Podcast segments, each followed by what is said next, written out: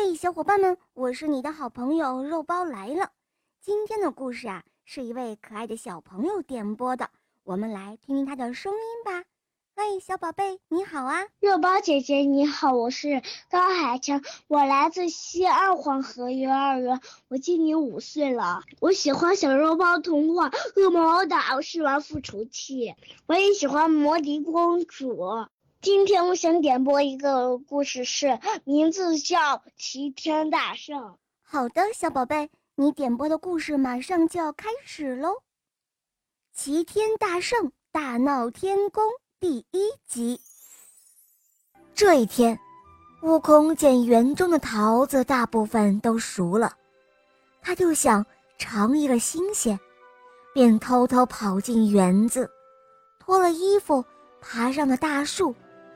挑了个最熟最大的桃子，吃了个饱。从此以后，每隔上两三天，他就会设法偷吃一次桃子。每年一次的蟠桃会马上就要到了。这一天，七位仙女奉王母娘娘之命，来桃园摘桃子。七位仙女奉王母娘娘之命。来到桃园采桃子，恰巧这个时候孙悟空把桃吃饱了，他感到有一些困，就变成了一个小人儿，在那大树梢上找了个凉快的地方睡着了。七位仙女在园中转来转去，见园中的桃子大的不多，熟的桃子也不多。便四处寻找，找了好长的一段时间，最后在一棵大树梢上发现有一个熟透的桃，就把树梢扯了下来。但不巧的是，没想到孙悟空也正好睡在这棵树上，他被惊醒了，然后变回原来的样子。他拿出了金箍棒，大叫了一声。是谁敢在俺老孙眼皮子底下偷桃？